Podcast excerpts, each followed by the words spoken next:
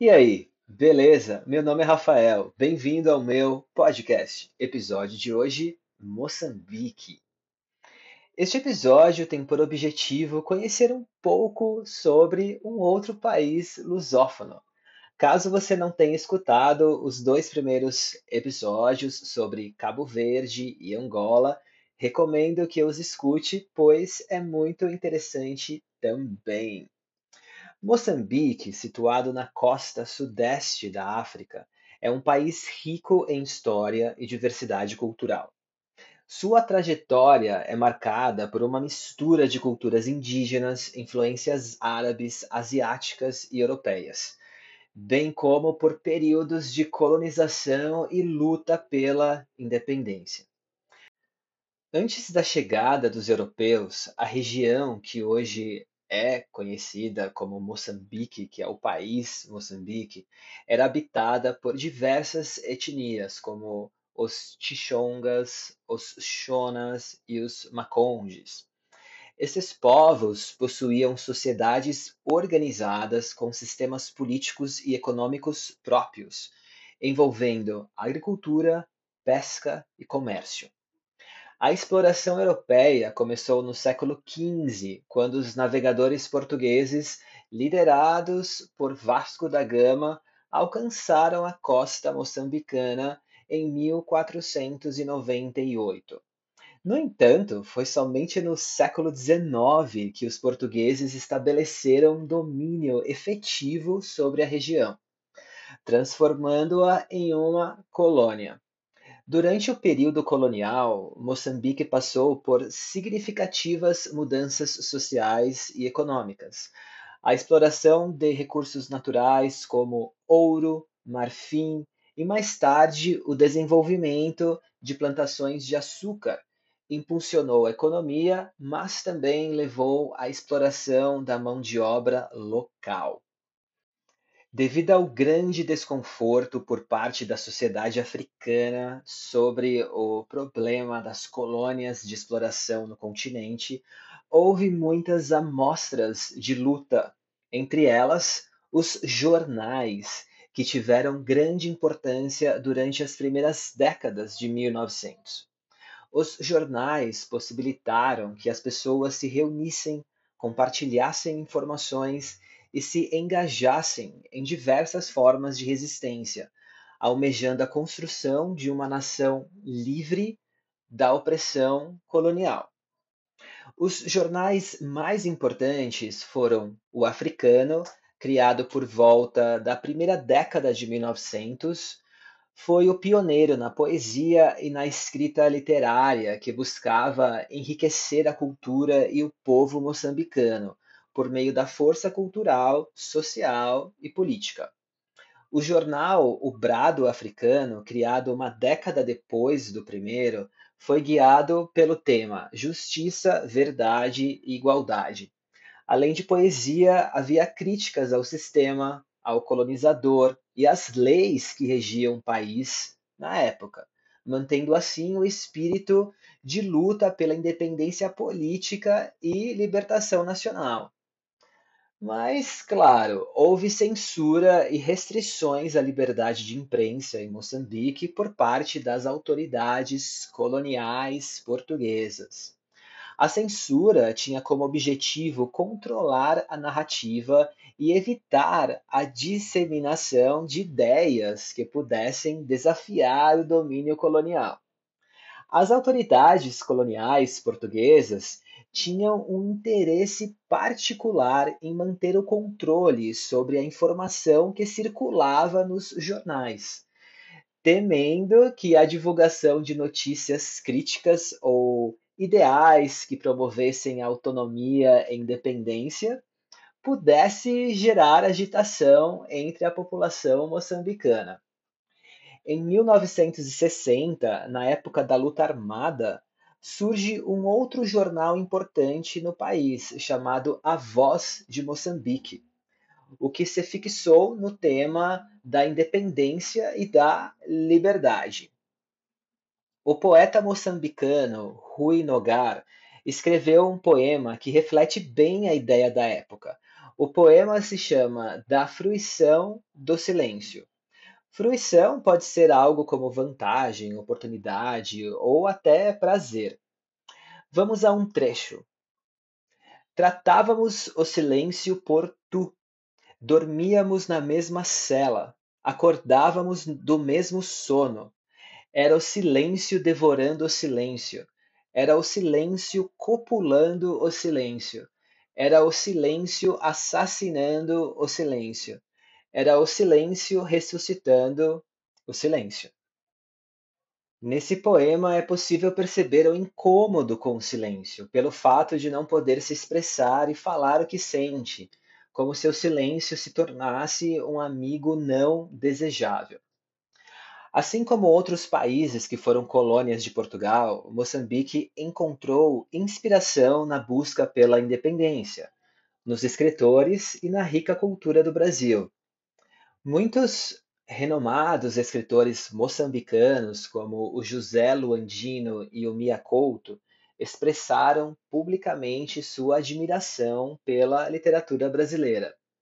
Essa troca cultural contribuiu para uma interconexão literária, onde as narrativas brasileiras serviram de referência e inspiração, ao mesmo tempo em que os autores moçambicanos ofereceram perspectivas únicas sobre suas experiências e identidade, enriquecendo o panorama literário tanto no Brasil quanto de Moçambique. Muito legal. O movimento pela independência culminou na Guerra de Independência, que ocorreu entre 1964 a 1974, ou seja, uma década. O conflito envolveu movimentos guerrilheiros, como a Frente de Libertação de Moçambique, que buscava a independência do domínio português. Com o apoio de outros países africanos e mudanças políticas em Portugal, Moçambique finalmente alcançou a independência em 25 de junho de 1975, depois de uma guerra horrível. E após a independência, o, é, o país adotou o português como a língua oficial. Mas sempre houve diversos outros idiomas na região. Atualmente, segundo a Unesco, 17% dos moçambicanos falam português como primeira língua. No site moçambicano Instituto Nacional de Estatística, há um pouco mais de 32 milhões de nativos de moçambicanos. Desses, um pouco mais de 18 milhões falam português, como primeira língua ou não. Após a independência, Moçambique enfrentou desafios significativos, incluindo conflitos internos e instabilidade política. Resultado: uma guerra civil devastadora ocorreu entre 1977 e 1992, envolvendo a Frente de Libertação de Moçambique, que estava no poder, e a Resistência Nacional de Moçambique. O conflito deixou o país em ruínas, com infraestrutura destruída e uma economia super fragilizada. Mas a partir da década de 90, Moçambique passou por um período de reconstrução e estabilização. Reformas econômicas foram implementadas para atrair investimentos estrangeiros e o país experimentou um crescimento econômico notável. No entanto, desafios persistem, incluindo a pobreza generalizada, a vulnerabilidade e desastres naturais e a necessidade contínua de um desenvolvimento social. O Mia Couto é o escritor moçambicano mais famoso no Brasil. Seus livros são muito conhecidos e estudados nas escolas e universidades brasileiras. Em muitas de suas obras encontramos uma fusão intrigante entre o real e o mágico, onde a linha entre o cotidiano e o extraordinário se torna espontânea. Seus romances, contos e poemas frequentemente incorporam mitos, lendas e tradições locais, oferecendo uma perspectiva rica e multifacetada da cultura moçambicana. Eu recomendo o livro Terra Sonâmbula, que tem uma narrativa ambientada na guerra civil do país, combinando o realismo fantástico africano com a dura realidade de uma guerra. A Paulina Sigiani também é uma escritora muito famosa e lida no Brasil. Ela é conhecida por sua abordagem crítica das questões de gênero e pelo seu ativismo em relação aos direitos das mulheres. O livro que eu recomendo dela é o Nikeche, uma história de poligamia, que aborda a poligamia, as complexidades das relações familiares e o papel da mulher na sociedade moçambicana. Ambos os escritores têm uma forte ligação com a identidade moçambicana e exploram temas relacionados à história, tradições culturais e desafios enfrentados pelo povo moçambicano. Suas obras muitas vezes refletem as complexidades da sociedade moçambicana pós-colonial, ou seja, a guerra civil, os dois escritores valorizam a língua portuguesa como veículo literário e, ao mesmo tempo, incorporam expressões e elementos linguísticos locais e deixa a obra totalmente enriquecedora. O vínculo cultural entre o Brasil e Moçambique se expandiu com a abertura do Centro Cultural Brasil-Moçambique na cidade capital do país, Maputo. Inaugurado em 1989, é, a instituição foi concebida é, como um espaço cultural a serviço da divulgação e da promoção da cultura, não apenas do Brasil, mas também de Moçambique e de outros países, integrando também a cultura afro-brasileira e a inter-africana. Mensalmente, há filmes brasileiros no auditório do Centro Cultural, a biblioteca do centro leva o nome do escritor brasileiro chamado José Guimarães Rosa, e a biblioteca infantil leva o nome de um dos principais escritores é, brasileiros voltado ao público infantil, chamado Monteiro Lobato. No espaço voltado à arte, há duas salas de galerias com nomes de pintores brasileiros, que é a sala da Djanira e a sala do Portinari. Em geral, assim como vários outros países, seja lusófonos ou não, as novelas brasileiras são muito conhecidas e populares. Mas em Moçambique também as músicas brasileiras são bem famosas. E por falar em música, no cenário musical, Moçambique também é bem diversificado.